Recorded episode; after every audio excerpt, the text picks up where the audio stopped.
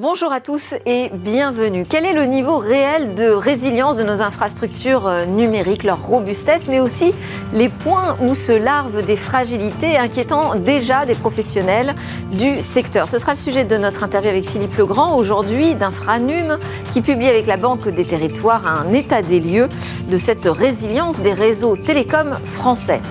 Ensuite, euh, je vous proposerai de réaliser un pas vers le futur pour regarder ce qui se passe du côté de, des nouvelles agricultures, en tout cas des promesses d'une nouvelle agriculture, à quoi ressemblera la ferme du futur? Et surtout euh, qu'est-ce qui intéresse autant ces techs dans ce domaine? Et puis on retrouvera notre rendez-vous sur les cryptos. Je vous proposerai de découvrir une vidéo qui a été tournée euh, sur Vivatech où j'ai rencontré un spécialiste de l'énergie qui nous parle d'initiatives très intéressantes. Mais tout de suite, c'est l'heure de parler de la résilience de nos Copie à revoir.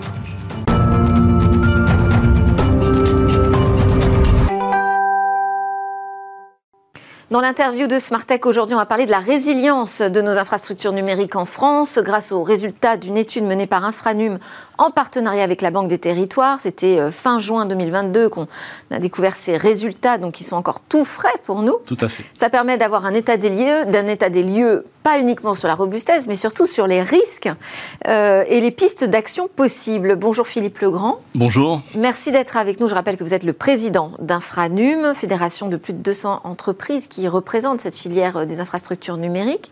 Alors je voulais vous citer pour, euh, comme introduction Nicolas Chani, le président de l'association Internet Society France, qui nous dit le crash test, on l'a eu avec la crise sanitaire et on a bien vu qu'il était résilient. On a eu le crash test. Euh, merci effectivement de, nous interroger, d'interroger Infranum sur la question de la résilience parce qu'elle est, extrêmement importante. Alors on a eu le crash test effectivement euh, à une époque où les réseaux euh, fibre optique étaient encore en construction. Hein. nous terminons ce plan France Très débit qui fait que nous remplaçons les infrastructures cuivre par les infrastructures optiques. On a eu une très bonne expérience effectivement de, de, crash test avec le Covid. toutefois, si demain d'autres actes devaient survenir, d'autres incidents devaient survenir, nous serions dans des situations parfois assez dramatiques mais, euh, Mais qu'est-ce qui vous inquiète? C'est justement cette migration euh, de la paire de cuivre à la fibre optique? Bah, C'est-à-dire que nous avions un réseau exploité par un opérateur unique et sur une technologie unique qui était le, fil de cuivre. Maintenant, nous avons des réseaux multiples. Le cuivre existe encore, nous avons aussi la fibre et nous avons une multiplicité d'opérateurs sur un réseau neuf. Et ces infrastructures, ce qui a changé, d'ailleurs, effectivement, le, euh, la pandémie nous l'a rappelé, ce qui a changé, c'est que ces infrastructures sont désormais essentielles. Elles sont même vitales pour la vie de nos concitoyens et par conséquent on ne peut pas se permettre euh, de s'en passer. Alors, quel serait le, pire des scénarios quelle, est votre plus importante inquiétude, je dirais, ce qui, vous a donné envie de réaliser cet état des lieux? Eh bien, écoutez, il y a eu des, événements passés euh, particulièrement dramatiques et, qui ont souligné euh, le fait que nous devions nous pencher sur la question. On parlera notamment de l'ouragan Irma hein, sur l'île de Saint-Martin. On parlera aussi de la tempête Alex dans les Alpes-Maritimes qui, pendant des semaines ou des mois, ont rendu les réseaux de communication électronique inopérants et ont nécessité la mobilisation de l'ensemble de la filière pour restaurer euh, des solutions de communication électronique. Donc ça nous a donné l'alerte sur ce qui pouvait arriver sur ces nouveaux réseaux si d'aventure nous n'étions pas résilients suffisamment.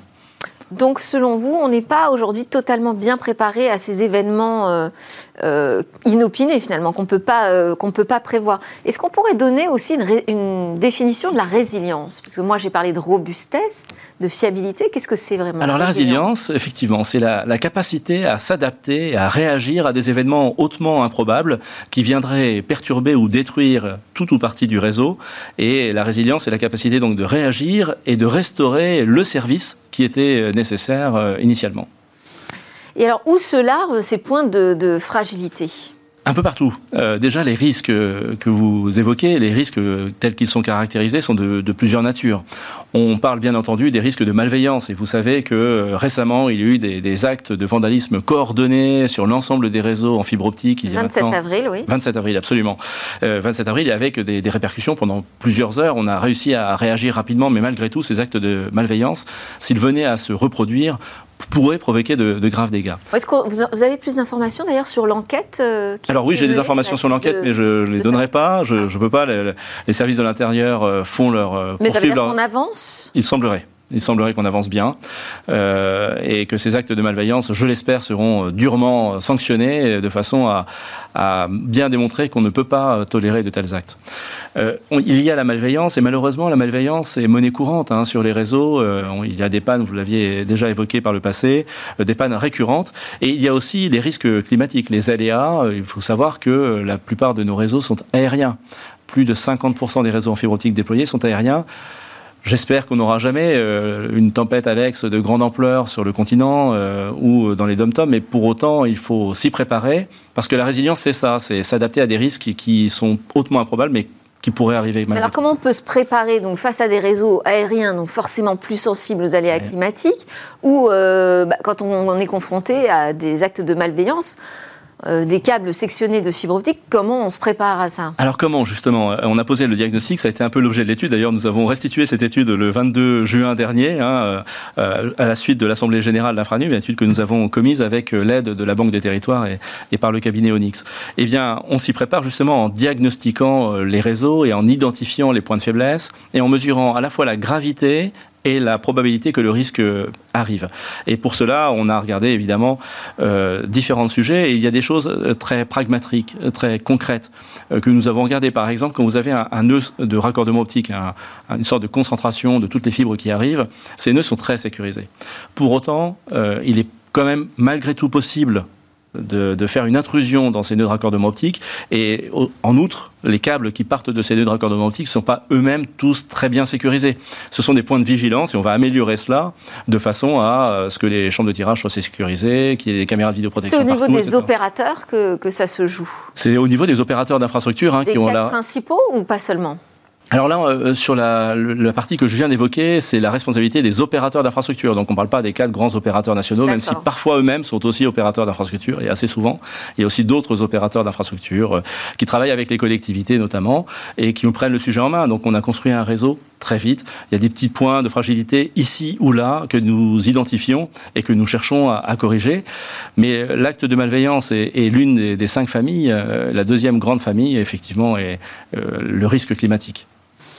Et alors, si on parle d'un écosystème quand même plus large, plus vaste que les quatre grands opérateurs nationaux, euh, ce ne sont pas forcément des acteurs qui ont des gros moyens financiers d'investissement, parce que prévoir la résilience sont des investissements. Alors où est-ce qu'on va trouver l'argent? Alors c'est l'affaire de tous, en effet. Et puis on parle d'investissements colossaux. Hein. Si on parle de l'effacement des réseaux aériens, c'est-à-dire le fait de les enterrer pour qu'ils soient beaucoup plus sécurisés, on est sur des échelles de prix de, de, coût de, 10 milliards d'euros par exemple. Hein. C'est parce que vous prévoyez si ça fait partie du Ah oui, ah oui, oui, il faut le de faire. Tout enterrer Oui, enfin tout, euh, ça serait très bien, c'est irréaliste de le dire, mais au moins les artères principales, et, le plus on enterre, le plus on sécurise. Alors, euh, oui, 10 milliards d'euros, mais sur, une échelle de temps euh, assez longue. Et puis, il y a des modèles économiques pour cela. Par exemple, la, Banque des Territoires s'est déclarée plutôt favorable au fait de dire qu'il y avait un modèle d'investisseur avisé sur le long terme et qu'il pouvait y avoir un modèle pour que ce type d'investisseur rachète des infrastructures. C'est la caisse des dépôts qu'on va solliciter? Par exemple, par exemple, après, les opérateurs eux-mêmes peuvent avoir des solutions à proposer. Et nous, ce que nous avons voulu faire dans cette étude, hein, euh, parce que je ne veux pas m'engager trop à la place des initiatives qui pourraient euh, survenir, et, elles, seront vraiment, elles seront vraiment les bienvenues. Nous avons voulu alerter sensibiliser et caractériser les risques. Nous attendons avec impatience, vous le savez, notre secrétaire d'État à l'économie numérique, à qui nous présenterons le fruit de cette étude. On rentrera un peu plus dans le détail et il appartiendra aussi au gouvernement ben, de travailler avec les acteurs pour trouver la bonne formule. ce qui peut convaincre aussi, c'est d'évaluer l'impact économique des pannes. Exactement. Exactement. Quand vous avez une panne qui survient, euh, imaginons la tempête Alex à, grande ampleur, on, peut parler de plusieurs milliards d'euros de, dommages. Je parle des, conséquences directes sur les réseaux, mais voyez aussi l'impact pour les entreprises. Une entreprise qui est pénalisée pendant 24 heures et qui ne peut pas utiliser ses systèmes d'information, recourir à, à toute sa stratégie digitale, ça peut être extrêmement pénalisant et générer une perte de chiffre d'affaires. Est-ce qu'on a un problème de qualité des, réseaux aujourd'hui? Parce qu'on a parlé ensemble aussi des problèmes qu'on trouvait, je ne sais plus si c'était avec vous directement d'ailleurs, mais enfin des problèmes qu'on trouvait dans les, armoires de rue. Est-ce qu'on a un problème de défaillance sur la qualité des installations? Alors, il y a, il faut savoir euh, et, le rappeler que l'exploit qui a été l'exploit français de construire un réseau aussi performant, aussi vite, ne va pas sans inconvénients. Et effectivement, il y a des, la rapidité parfois à générer euh, des insatisfactions qualitatives. Hein. Il y a des, tas de, choses qui ne vont pas. Et donc, on est, nous nous sommes engagés déjà dans un plan de qualité sur les réseaux, hein, avec l'ensemble des acteurs qui concernent la labellisation, qui concernent le contrôle et la documentation du réseau, mais aussi il y a des reprises à faire, c'est-à-dire qu'il y a des points de mutualisation, des, petits points centraux qui sont dans les villages, qu'il faut refaire parce qu'ils ont été trop vandalisés ou trop mal gérés lors des déploiements en effet. Donc ça, c'est en cours. Oui, absolument. En cours et sans doute le plus urgent. Les opérateurs commerciaux et les opérateurs d'infrastructures travaillent très bien ensemble là-dessus, oui. Votre euh, état des lieux concerne vraiment les réseaux télécoms, les infrastructures, hein, les, tuyaux physiques, euh, j'ai envie de dire. Euh, on ne s'intéresse pas du tout à la partie système d'information. Pensez-vous quand même qu'aujourd'hui, toutes ces infrastructures qui sont davantage hébergées dans le cloud sont une cause, ou en tout cas euh, un risque de panne plus important ah, Très, très important, en effet. Euh, d'ailleurs, c'est pour ça, c'est la raison pour laquelle dans l'étude, on, a interrogé aussi les acteurs, euh, des acteurs des data centers hein, qui hébergent et, qui sont directement en prise directe avec les, problématiques que vous évoquez. Il faudra, et l'étape d'après, ça sera quoi? Ça sera justement d'aller, de monter un peu dans les, couches, hein, c'est-à-dire regarder les risques de cybersécurité associés et les risques liés au système d'information. Bien entendu, la résilience aujourd'hui est appréhendée sous l'angle des réseaux, tout en bas, mais il faut l'appliquer à, tous les niveaux. Bon, bah donc vous reviendrez nous en parler. Absolument. Merci, Merci Philippe Legrand, président d'Infranum et vice-président du groupe Nomotech. C'est l'heure dans Smartech de notre talk sur le futur de l'agriculture, le futur de la ferme même plus précisément. Le sujet du talk aujourd'hui, c'est la ferme du futur. Alors, agriculture en ville, culture verticale, changer l'agriculture avec les technologies. Alors pourquoi, comment On va parler de ça avec deux invités. Aujourd'hui, Romain Farou en plateau, consultant spécialiste euh, agritech, fils d'agriculteur du Poitou, à l'origine de la création d'Erinov en 2010, une start-up qui était pionnière dans l'utilisation des drones pour l'agriculture. Et puis en visio, avec nous Pascal Thomas, président de Futura Gaia, une solution d'agriculture verticale. Euh, euh, rotative, automatisée, enfin quelque chose d'assez euh, exceptionnel sur un sol vivant euh, et qui permet de commercialiser en fait des fermes clés en main. Bonjour à tous les deux, merci d'être présents. Ma première question est assez générale déjà. Comment expliquez-vous cet assaut des, des techs, des startups dans, dans ce secteur de l'agriculture pour la transformer, la transformer à tout prix? Peut-être on peut commencer ensemble en Il y a une question d'état de l'art, d'état de l'art de la technologie qui aujourd'hui a connu euh, quelques avancées significatives et quelques révolutions au niveau euh, particulièrement des réseaux, de la disponibilité euh, de la donnée, de la conception de capteurs.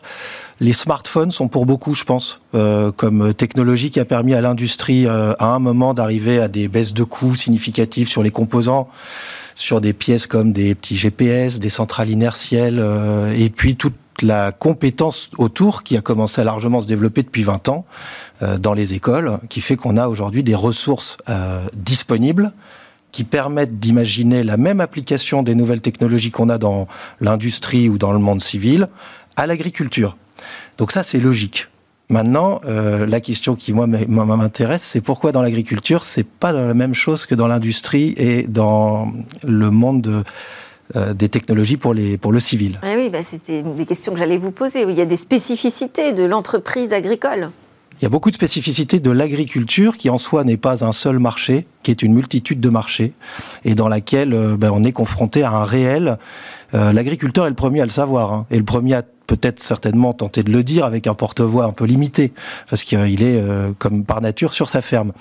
Mais euh, des gens comme euh, les fils d'agriculteurs, qui ont été à l'origine de, de structures comme la ferme digitale, qui fédèrent pas mal de start-upers issus du monde agricole au départ, et puis qui maintenant agrègent des gens de l'industrie, de la tech, intéressés à l'avenir de l'agriculture pour des raisons qui nous maintenant nous apparaissent beaucoup plus évidentes.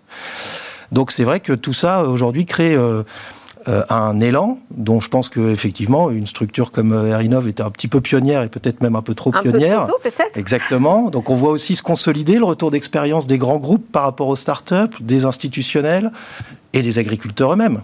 En plus, avec des évolutions générationnelles.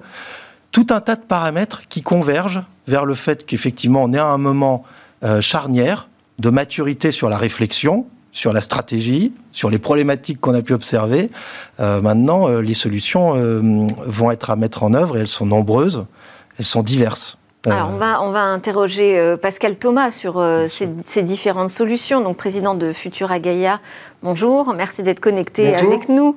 Pascal, vous, qu'est-ce que vous diriez sur cette, cet assaut des techs là, dans l'agriculture? On en est où aujourd'hui? Alors déjà, je, partage un point complètement avec Romain, c'est que je suis aussi fils d'agriculteur, donc euh, ce qui m'a amené à réfléchir à ce sujet-là, moi qui viens du monde de la tech, j'ai un passé de plutôt en tech, mon père était un ingénieur agro et producteur euh, toute sa vie, et euh, j'ai pu voir ce que c'était que le monde de l'agriculture, les, enjeux d'un agriculteur, et puis quelque chose qui moi m'a particulièrement frappé et touché, c'est qu'il a développé un Parkinson à cause des produits phyto qu'il a vu toute sa vie sur ses pommiers. Et on voit aussi les enjeux nécessaires de changement du mode agricole pour pouvoir éviter euh, le recours à la chimie tel qu'on l'a, fait euh, pendant les 70 dernières années, euh, et comment on peut changer tout ça. Donc, et ce changement, c'est aussi issu de, du changement climatique. Vous voyez bien que dans les, dans les semaines qui viennent de passer, quand vous avez des passages de grêle qui sont passés sur la France plusieurs fois, les enjeux euh, pour le producteur, mais aussi pour le consommateur. Hein, on ne le cite jamais. Le consommateur n'aura pas accès aux produits qui ont été détruits.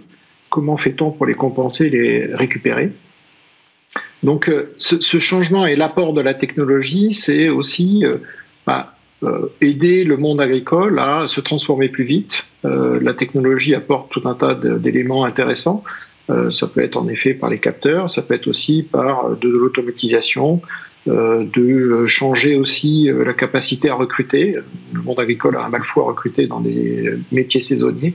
Comment est-ce qu'on peut répondre à ces, ces enjeux-là? Parce que ce sont des enjeux qui vont toucher toute la population. C'est transformer euh, le métier et également générer de nouvelles vocations aussi. Parce que quand je pense aux solutions qui sont proposées aujourd'hui, spontanément, je me dis, c'est plutôt des nouveaux profils qui vont être intéressés par cette nouvelle façon de voir euh, et de penser euh, l'agriculture on peut penser ça, effectivement. Maintenant, l'appétence pour les nouvelles technologies, pour euh, l'idée de mieux mesurer, mieux maîtriser, avoir des indicateurs plus précis et ensuite piloter en, fonction, bon, ça peut aussi être une qualité qu'on développe à 50 ou 60 ans. Hein. Et surtout, on peut le développer dans la logique où on pense à la transmission.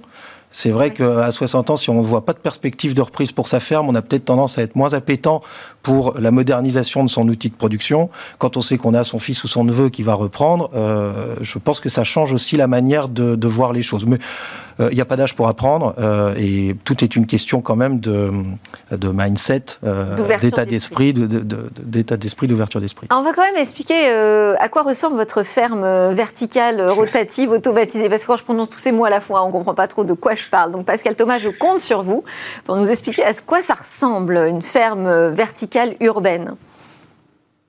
Alors, la, première chose, c'est qu'on va s'inscrire euh, dans des bâtiments et, ce qu'on a déjà développé euh, à côté de Tarascon, dans le sud de la France, puisqu'on est, est, une entreprise du sud de la France. Euh, on a réutilisé un bâtiment qui est un bâtiment de logistique. Voilà, on a des images qui s'affichent. On vous entend. Ouais. Voilà, donc ce qu'on va faire, c'est qu'on va créer des grandes salles où on va mettre nos fameuses roues. Donc c'est pour ça qu'on parle d'un système rotatif. Nos, les systèmes de culture que vous voyez là euh, tournent 24 heures sur 24. On a des cycles de lumière et d'extinction comme on pourrait l'avoir dans la nature. Et on va faire un micro-dosage de tout ce qui est irrigation et on va donner aux plantes que la quantité d'eau et de nutriments qu'elle est capable de consommer. Donc là, vous voyez, euh, donc là, un système qui est robotisé. Euh, quand on va déposer un système de culture sur son emplacement, on a des gros robots autonomes. Ça permet entre autres d'éviter que l'humain soit trop en contact avec les plantes. Je disais tout à l'heure, on va se passer de chimie, donc on va nous faire en sorte de protéger les plantes d'une agression extérieure, que ce soit insectes ou bactéries, et donc faire en sorte d'avoir des salles, non pas des salles blanches, mais des salles dans lesquelles on essaie de trop rentrer. Donc vous voyez quelques images de ce que ça donne. Ça vous donne une, idée aussi de la taille. Euh, là, vous voyez, on est euh, pas loin de 7 mètres de haut quand on est euh, tout en haut de la pièce. Et donc nos, systèmes, là vous avez des herbes aromatiques qui sont en culture, vont pouvoir pousser en deux ou trois semaines avant d'être ramassés et envoyés frais, comme on pourrait l'avoir dans un plein champ. Si ce n'est qu'on va le faire 12 mois sur 12. là, ça le gros avantage, que... c'est que la qualité des plantes qui en est issue, c'est souvent la question qu'on nous pose, on a des qualités de plantes qui sont totalement hors normes. Euh, quand vous donnez exactement ce que la plante euh, a besoin d'avoir en termes de, lumière, en termes de nutriments, elle va vous donner ce qu'elle a de meilleur en termes de génétique. Et donc, on a des plantes de qualité euh, qui sont assez remarquables. Là, ça veut dire qu'on part quand même sur des fermes sans champs. Hein. On est plutôt dans des, presque des projets immobiliers avec de, de, nouvelles infrastructures. Est-ce que c'est ça, quand j'évoque la ferme du futur, est-ce que c'est à ça que vous pensez aussi? Ah, c'est les deux. Il y a deux mondes. Il y a le monde de l'agriculture en conditions maîtrisées, qui concerne Pascal et le projet euh, comme euh, de Futura Gaia. Donc c'est vrai que là, on est dans une forme de logique qui est plus proche de l'agriculture urbaine, avec une vocation certainement plus nourricière pour euh, les villes. Mais on va quand même capitaliser sur tous ces plusieurs millions d'hectares qu'on a en France et qu'on aura encore longtemps, qui risquent pas d'être quand même tous bétonnés à terme pour travailler de l'agriculture en conditions non maîtrisées, c'est-à-dire celles de la nature, les conditions pédoclimatiques, celles du sol et du climat, dans lesquelles les nouvelles technologies, d'une autre manière que quand on est dans un environnement maîtrisé comme celui de Pascal, ça, se présente différemment. C'est vraiment deux structures de production différentes. Donc là, on est plutôt sur de l'agriculture en ville, compatible avec euh, des, des champs, l'agriculture à la campagne totalement compatibles, euh, totalement complémentaires et qui ont euh, chacune leur place, qui vont permettre également euh, de mutualiser des coûts d'industrialisation de capteurs qui parfois seront convergents pour les deux. Et puis certains robots très automatisés dans ce que je vous dis, là, le, côté conditions maîtrisées qu'on a chez Pascal, c'est singulier. c'est très opportun pour être sûr de maîtriser parfaitement l'état de sa plante à la sortie et de monitorer, de faire de l'agronomie un peu plus comme une science exacte. En champ, l'agronomie est, est une science un un peu moins exact. Euh, ou en tout cas beaucoup, avec beaucoup plus de disparités. Bon, cela dit, cette agriculture en ville, on sent que c'est une tendance de fond. Hein. On parle de 70% euh, de la population euh, mondiale qui vivra en ville en 2050. Donc ça va devenir un sujet en soi. Et on en est où en termes de, développement? Là, je vais passer la parole à Pascal Thomas là-dessus. Euh, je pense que c'est très important ce qu'il vient d'être dit. On est dans des agricultures complémentaires. Euh, d'ailleurs, nous, notre, métier, c'est de proposer cette alternative, ce supplément à un monde agricole en disant vous avez des terres, des serres, et puis vous pourrez aussi avoir une ferme verticale. Euh, on va essayer aussi de faire en sorte de rapprocher et de récupérer des, espaces qui sont déjà perdus pour le monde agricole. Quand on est dans un bâtiment qui, est déjà, qui a déjà été construit, il ne reviendra, sa destination agricole est, définitivement perdue. Ce qu'on cherche à faire, nous, c'est créer des surfaces supplémentaires. Vous savez, en France, la moitié de nos fruits et légumes sont importés. Euh, on, parle en ce moment de pas mal de pénuries, on le voit sur euh, des choses comme la graine de moutarde, par exemple. 50% de ce qu'on consomme en France en fruits et légumes vient de l'étranger, euh, avec des frontières qui se ferment par endroits ou par, pour des questions géopolitiques ou des questions de, de production il va devenir complètement essentiel de multiplier les surfaces agricoles en France. Si on a des villes qui s'étendent, il va falloir qu'on crée des surfaces agricoles à l'intérieur des villes parce que cette extension des villes se fait de toute façon au détriment des terres agricoles. Hein. C'est malheureux à dire. Romain, Romain, euh, Farou, euh, Romain, Farou, voulait réagir à ça. Oui, ouais, Pascal, je pense qu'en plus c'est complémentaire avec le fait qu'on attend de l'agriculture française qu'elle évolue sur euh, moins de chimie, moins d'intensif, et donc peut-être quand même, même si on va faire du mieux qu'on peut avec des nouvelles technologies, un monitoring, une meilleure maîtrise, une meilleure agronomie, on risque de perdre un peu en productivité au niveau de nos hectares euh, en champ. Donc ça va très bien se compenser avec une agriculture plus maîtrisée, peut-être consommatrice d'un peu plus d'énergie, c'est la question qui se pose à l'agriculture urbaine. En, mais je ne pense pas que ce soit un, frein. Hein. Je pense que ce, ne sont que des questions à appréhender euh, et des équilibres à trouver. Mais je pense qu'il y a une vraie voie d'équilibre entre le fait d'avoir une agriculture maîtrisée, quitte à ce qu'elle ait des contreparties euh, énergétiques peut-être, je laisserai même Pascal répondre là-dessus parce que c'est des sujets hein, qui nous concernent nous aujourd'hui dans l'écosystème. On se dit bon alors que c'est quoi les pour et les contre, c'est quoi les plus et les moins? Et on essaie de les regarder objectivement en se disant si on doit perdre un peu. Il y a la consommation d'énergie, la consommation d'eau aussi pour les champs euh, plus classiques. Oui, tout ça, si on doit l'optimiser, on va nécessairement, je pense, on va gagner en marge euh, au niveau de la production, mais on va peut-être perdre un peu en productivité. Oui. Euh, c'est peut-être un, deal dans lequel il va falloir qu'on se place euh, aussi pour trouver une place à l'agronomie française et l'agriculture française dans un monde qui, lui, va rester intensif. Il hein. mm. faut quand même penser à ça. Euh, nous, tel qu'on veut évoluer, tel qu'on la société tend à nous demander d'évoluer, des partenariats et des rapprochements avec des agricultures en conditions maîtrisées, avec une productivité plus maîtrisée aussi, une visibilité beaucoup plus claire. Euh, Pascal, euh, je pense que à terme, il sera capable de tout prédire euh, de sa production, du rythmage de, de saisonnalité, de cadencement de ses produits. Et ça, ce sera une garantie qui est intéressante dans le fait que nous, en champ, on en a un peu moins. On peut se prendre une grêle, On peut se prendre, comme en 2016, 60% de baisse de rendement en blé. Ça fait mal. Il faudrait pas que ça arrive maintenant. Et surtout pas, oui. Comment, justement, parce que c'est là, quand même, ce, dont vous discutez, vous êtes entre professionnels du, sujet, est-ce que ces sujets, ils montent jusqu'au ministère aujourd'hui de l'Agriculture? Euh, celui d'avant, en tout cas, il pouvait que monter puisqu'il a passé son salon de l'agriculture sur le salon. Donc ça, c'était bien. On a eu un ministre qui a fait du salon de l'agriculture son salon. Et qui a été là à l'écoute quand même de, tout le monde, sorti de Covid, c'était pas mal. Mais en tout cas, ce que je pense, c'est que par contre, dans l'équilibre qu'il faut voir en fonction des, sujets et des filières agricoles, je suis pas sûr qu'on fasse du blé dans les conditions maîtrisées euh, de Pascal. Alors, on va laisser répondre Pascal. Bien sûr. Il y a plusieurs il y a plusieurs points. En fait, en, effet, on va euh, d'un côté avoir une externalité négative avec de la consommation électrique, mais on va de l'autre côté euh, consommer 10 euh, litres d'eau pour faire un kilo de salade, là où il en faut 150 quand on est en champ. Donc la, vraie question, ça va être de bien choisir. Mm. Il, va falloir. Après, par exemple, on va, nous, on emploie des, une ferme future à Gaïa va employer des personnes 12 mois sur 12 et pas des saisonniers. on voit que c'est très compliqué pour le monde agricole aujourd'hui de recruter des saisonniers. Donc, euh, on va avoir ces, plus et ces moins. On travaille bien entendu sur la consommation énergétique pour la produire le plus possible en, renouvelable. Et donc ça, c'est vraiment un travail qu'on fait avec le CEA. Euh, et, c'est vraiment ça qu'on va chercher, c'est de dire est-ce que certaines productions ne sont pas plus efficaces dans une ferme verticale, ce qui laissera de la place à l'extérieur. C'est-à-dire qu'il faut jamais oublier, la terre va devenir la terre extérieure va devenir un, un enjeu. Il va falloir l'utiliser au mieux. Et en effet, on ne va pas faire de blé dans une ferme verticale. Par contre, si demain on est capable de dire à l'endroit où on faisait des salades, on va les faire mieux en ferme verticale et puis on va laisser cet espace-là pour faire du blé, parce qu'on a besoin d'avoir du blé aussi, c'est cet arbitrage-là qu'il va falloir faire. Et pour répondre à la deuxième question sur euh, le, les ministères sont vraiment en train de se saisir ça. Il y a un changement très très récent dans l'approche. On avait une approche un peu, euh, un peu euh, figée sur il faut faire de la permaculture. Il y avait une vision un peu idéaliste du monde de la production on voit que cette euh, approche aujourd'hui est en train de changer, d'évoluer pour avoir quelque chose de beaucoup plus ouvert en disant il faudra plusieurs solutions pour répondre à la problématique. Et c'est l'ensemble de ces solutions qui vont travailler euh, de concert qui va donner une réponse qui est comment est-ce que demain on nourrit euh, la population française avec des produits de qualité, des produits qui viennent de France et qui ne sont pas importés de loin et qui souvent vous prenez le basilic aujourd'hui, 75% du basilic en France vient de l'étranger, transporté en avion. L'équation carbone est absolument désastreuse. Et d'ailleurs, euh, Marc Fesneau, donc le nouveau ministre de l'Agriculture, il est ministre de l'Agriculture et de la souveraineté alimentaire. Donc ça, c'est un point euh, central. Je sais aussi que BPI France finance euh, Gaïa. Alors, on, travaille très bien avec BPI euh, en région, donc ça c'est quelque chose qui fonctionne bien. Euh, on n'a pas BPI France dans notre capitale aujourd'hui.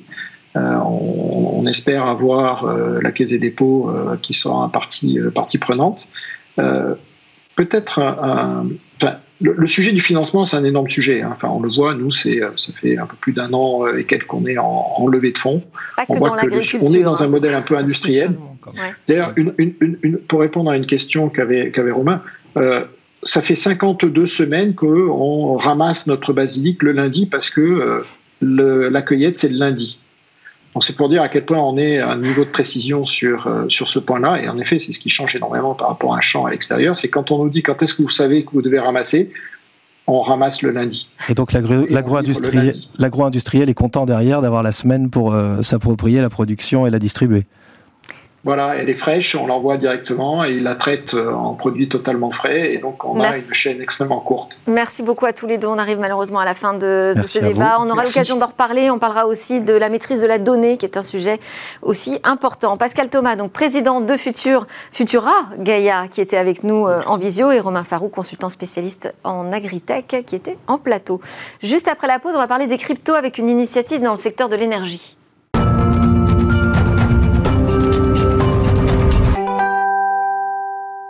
Et c'est reparti pour Tech. Dans cette deuxième partie, eh bien, je vous propose de retourner sur Vivatech où il y avait une initiative très intéressante sur les cryptos.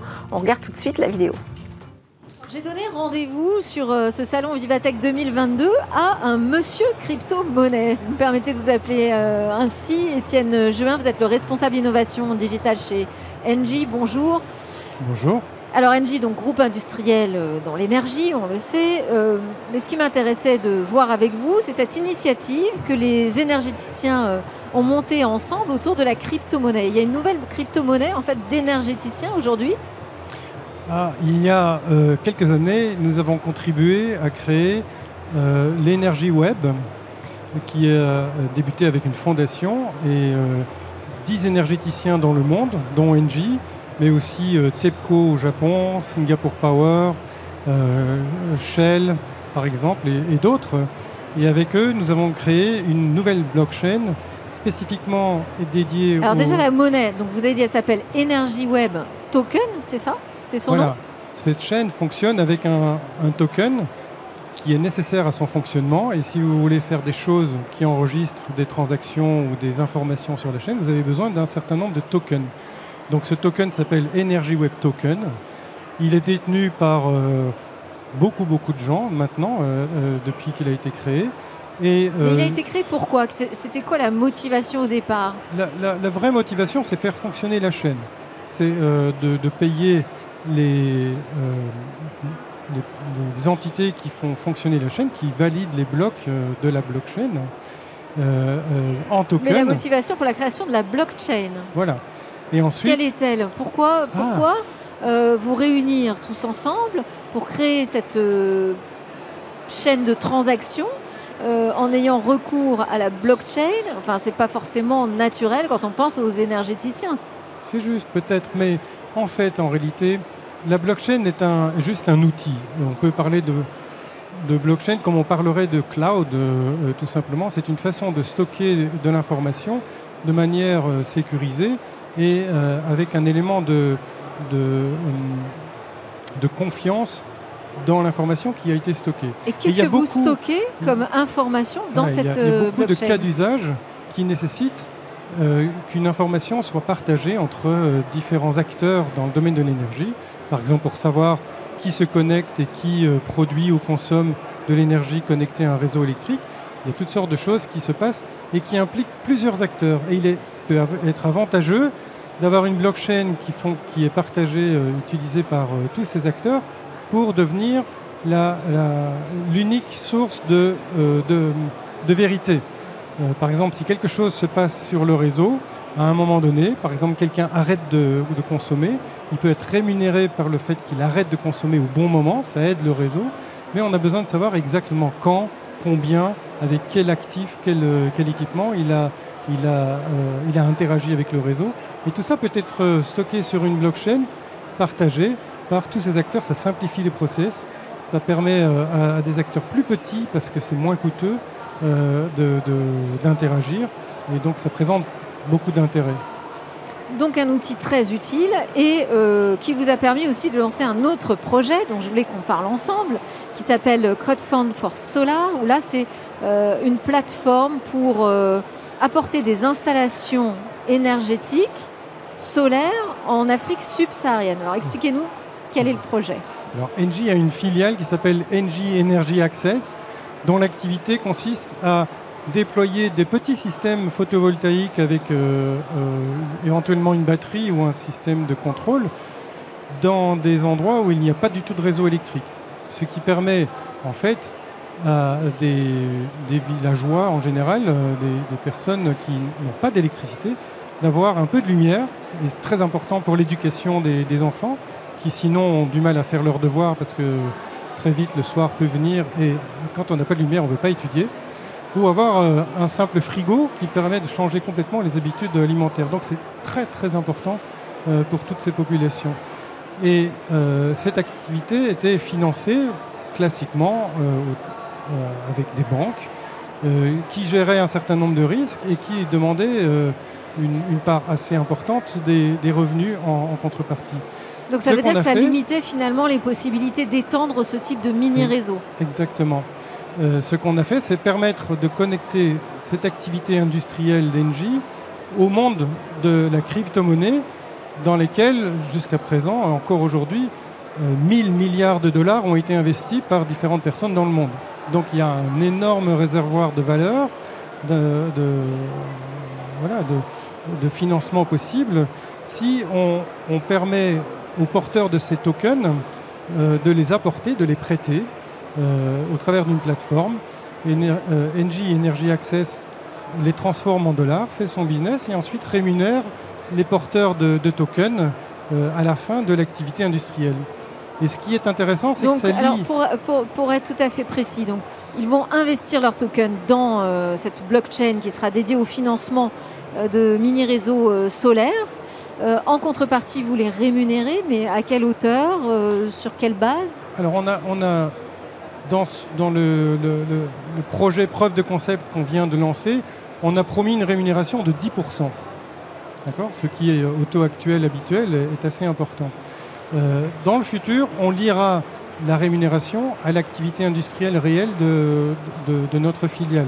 Ce qui crée un lien entre la valeur d'un token, puisqu'il est prêté, à une activité industrielle réelle, et ce qui est intéressant dans la mesure où jusqu'à présent, la valeur des tokens est surtout spéculative, en fait, et d'ailleurs très variable à cause de ça.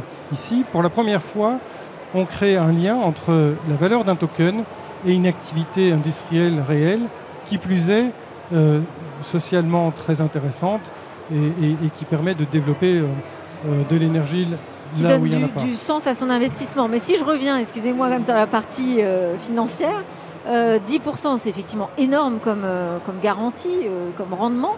Est-ce que vous pensez qu'on sera à ces niveaux-là Probablement pas 10%, mais quand même beaucoup, beaucoup plus que ce que les banques rémunèrent avec un, un compte d'épargne à l'heure actuelle, oui. On, peut imaginer quelque chose dans les 5-6%. Euh, je ne peux pas m'avancer parce que ce n'est pas mon activité, mais c'est ce à quoi moi je m'attendrais en tant que euh, euh, propriétaire de certains tokens pour être rémunéré. Et là, sur cette phase pilote, vous diriez que ça a été un succès, que ça a convaincu des investisseurs? Je vais vous dire, on a été très très surpris. On a voulu lever 100 000 dollars, disons, qui permet quand même d'équiper une trentaine de, maisons. Donc c'est et si on compte qu'il y a 3 ou 4 personnes par maison en moyenne, euh, ça fait quand même du monde impacté rien que par ce, petit projet. On a levé 100 000 dollars en juste 7 heures. On, pensait euh, ouvrir la, plateforme pendant 15 jours. Et 7 heures après, il a fallu la fermer parce qu'elle était, elle était donc, donc essai réussi et donc essai à transformer euh, pour la suite. Merci beaucoup Étienne Juin de nous avoir éclairé sur euh, ce projet. C'est notre façon d'investir en fait euh, ces tokens, ces crypto-monnaies en donnant du sens et en apportant de l'électricité surtout dans des zones reculées qui ne peuvent pas en profiter. Juste... Je vous en prie. C'était Smartech. On est en interview ensemble en plein cœur du salon des technologies Vivatech. Merci à tous de nous avoir suivis. Eh ben, ce sera tout pour euh, Vivatech et Smartech à Vivatech. On a fait le tour de nos innovations, mais on continue nous à parler, à parler ensemble de tech et d'innovation évidemment sur ce plateau. À très vite.